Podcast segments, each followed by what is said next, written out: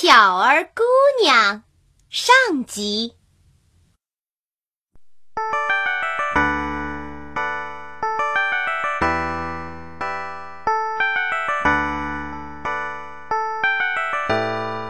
有个姑娘呀，她心灵手巧，绣的花儿好像刚刚开放，画的鸟儿。像要展翅飞翔，所以呀，大家都叫她巧儿姑娘。巧儿家里只有两个人，她和后娘。后娘是个大懒虫，家里的活儿全推给巧儿。自己呢，吃了玩，玩了睡，什么也不干。地里的谷子熟了，巧儿一个人去割，割了一天又一天，累得直发慌。他正要坐下来歇歇腿，突然。听见有人跟他说话，我们来帮你忙吧，巧儿姑娘。巧儿低头一看，原来是一只蚂蚁王，就说：“谢谢你，蚂蚁王，我自己能行，不用你帮忙。”果园里果树开巧儿给他们浇水，浇了一颗又一颗，累得直喘气。他正要停下来捶捶腰，忽然听见有人跟他说话：“我们来帮你忙吧，巧儿姑娘。”巧儿抬头一瞧。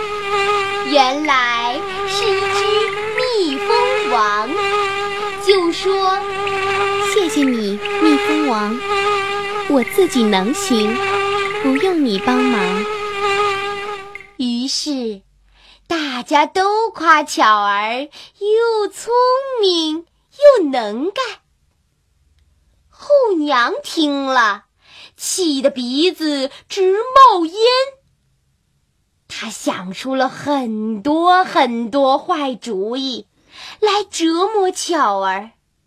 一天夜里，后娘在谷子里掺了很多沙子，然后把巧儿喊起来，对她说：“天亮之前，你把沙子全捡出来，不然的话。”哼，看我怎么收拾你！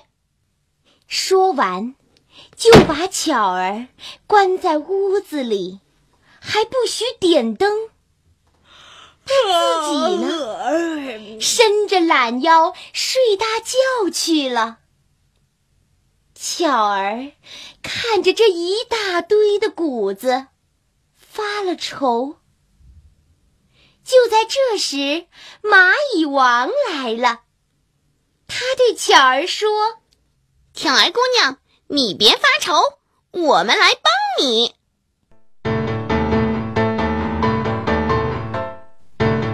一会儿功夫，就来了许许多多的蚂蚁，搬谷子的搬谷子，捡沙子的捡沙子。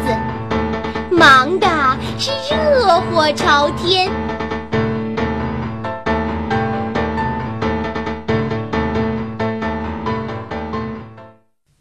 没多久，天就亮了。后娘打着哈欠从床上爬起来，她得意的想。哼你再有本事，也捡不干净沙子。哼，看你还有什么话说？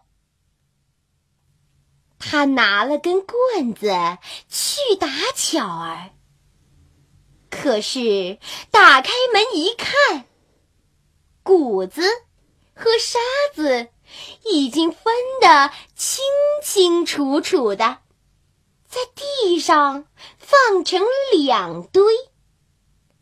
巧儿呢，躺在谷堆上。安安稳稳的睡觉呢。可是，狠毒的后娘能放过巧儿吗？